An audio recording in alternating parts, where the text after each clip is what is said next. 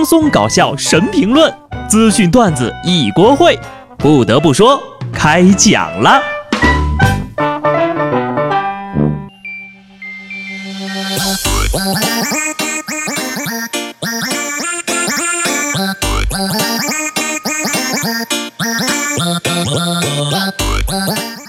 Hello，听众朋友们，大家好，这里是有趣的。不得不说，我是机智的小布。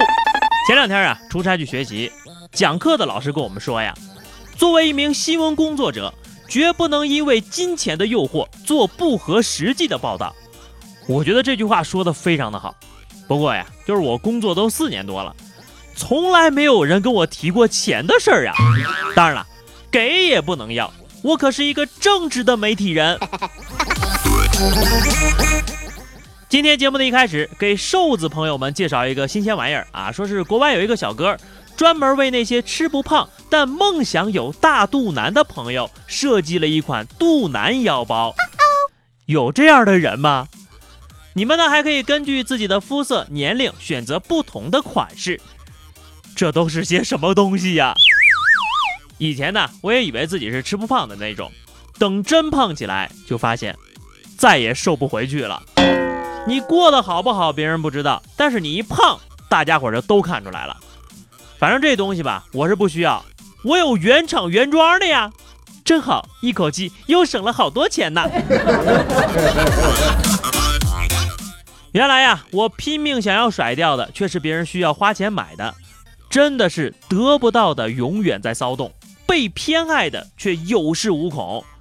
日本人下面的做法就是在暴殄天物。每年夏秋之际，北海道串路市阿寒湖旁，都会有一些人来捕获一种中国人很熟悉的水产——小龙虾。但是呢，当地捕获小龙虾并不是为了一尝美味，而是严密控制这种外来物种的扩张，防止破坏湖水生态。每次下一个地笼呢，很快就能捕获几十公斤的小龙虾呀。一部分送到东京等大城市里当成食材，多余的小龙虾呢就被渔民直接踩碎当成肥料。小龙虾学名克氏原螯虾，原产美国。十九世纪三十年代，随着美国商船进入到日本境内，除了在中国是被吃的，必须靠人工养殖的地步外，小龙虾在其他国家和地区的繁衍速度啊，相当的惊人。都成为了当地的外来物种祸害的典型代表，所以说小龙虾在地球上的唯一天敌就是中国人。也就是说呀，你们不用管了，放着我们来吧。说吧，你们想把这个小龙虾吃成几级保护动物？我们中国人从来不惧怕任何的外来物种，像什么德国的螃蟹、丹麦的生蚝、澳大利亚的兔子、美国的鲤鱼，只要敢来中国。就让他们变成濒危物种。这样吧，机票你们给报销一下。今年你要控制多少的量，直说，没有我们办不到的。另外呢，还得友情提醒一下，都消灭了也不能怪我们，我们就是这样的敬业。下面的这波孩子也算是相当的敬业了。最近呢，西北政法大学要求学生晨读刷脸打卡，不打卡就扣分。于是同学们就纷纷去打卡，可是这学校里几千个学生就四个打卡机，于是就排起了长龙。领导动动嘴，学生跑断腿，几千个学生呀，四个打卡机，严重浪费上课的时间。我感觉就像这样啊，基本上你们也不用上课了，排队刷脸就行了。有同学就在当场调侃道：“这是晨读五分钟，打卡俩小时啊！”成功刷脸完成晨读，堪比春运抢火车票。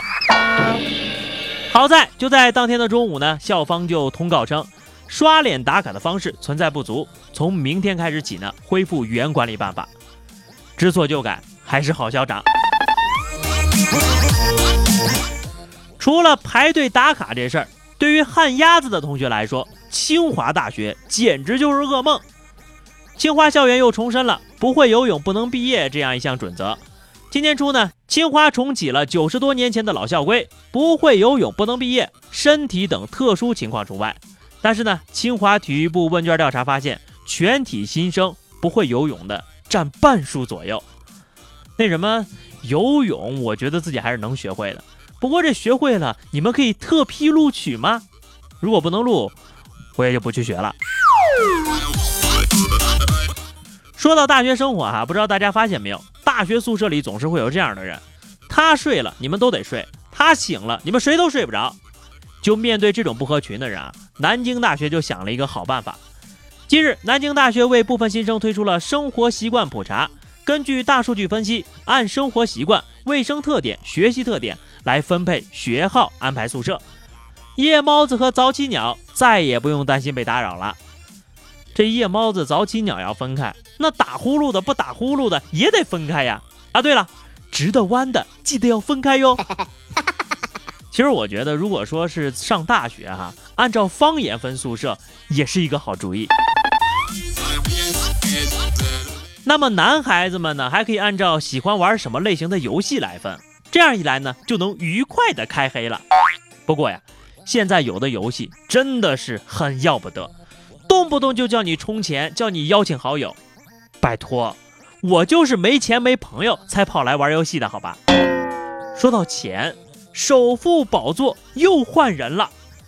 据最新的福布斯数据显示，许家印以三百九十一亿美元的身价成为了中国的新首富，略高于第二的马化腾以及第三的马云。三百九十一亿美元，什么概念？我和马云加起来都没人家有钱。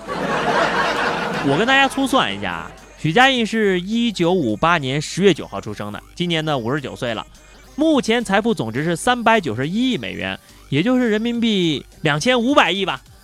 五十九年就是两万一千五百三十五天，五十一万六千八百四十个小时，约合三千一百万分钟。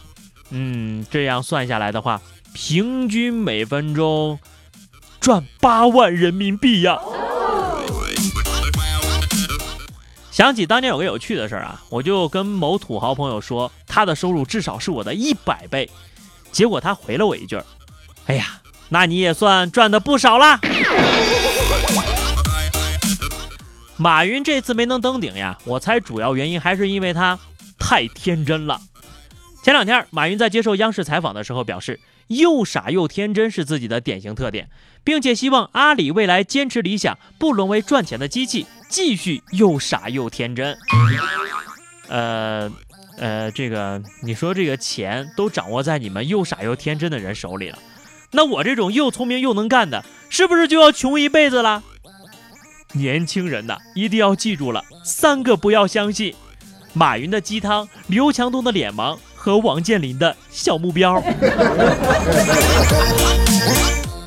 好的，最后是话题时间，今天我们来聊一下啊。以前有没有过哪些谎言让你信以为真的？记得在节目下方留言，关注微信公众号 DJ 小布，或者加入 QQ 群二零六五三二七九二零六五三二七九，来和小布聊聊人生吧。下期不得不说，我们不见不散，拜拜。